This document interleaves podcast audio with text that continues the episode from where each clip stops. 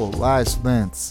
Sou o professor Marco Nunes e este podcast é uma revisão rápida do Nerd Cursos Biologia sobre os vírus de DNA e de RNA. Os vírus possuem somente um tipo de ácido nucleico, DNA ou RNA, com raras exceções. Dependendo do tipo de ácido nucleico, o ciclo viral tem suas particularidades.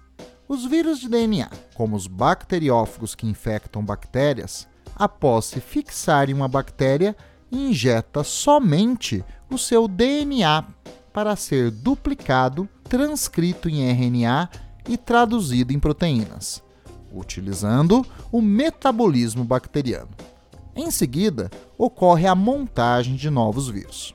Já os vírus de RNA podem ser de dois tipos: os retrovírus e os vírus de RNA replicante.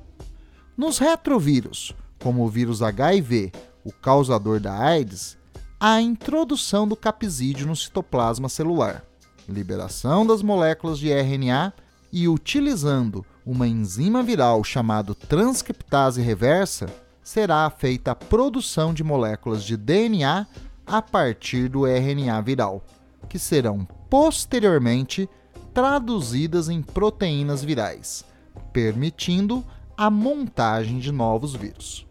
Já nos vírus de RNA replicante, como o vírus da gripe, depois da introdução da cápsula, ocorre a liberação das moléculas de RNA, sua replicação e tradução em proteínas, para a formação de novos vírus. Bom, é isto aí. Continue firme nas revisões do Nerd Cursos Biologia e bom estudo!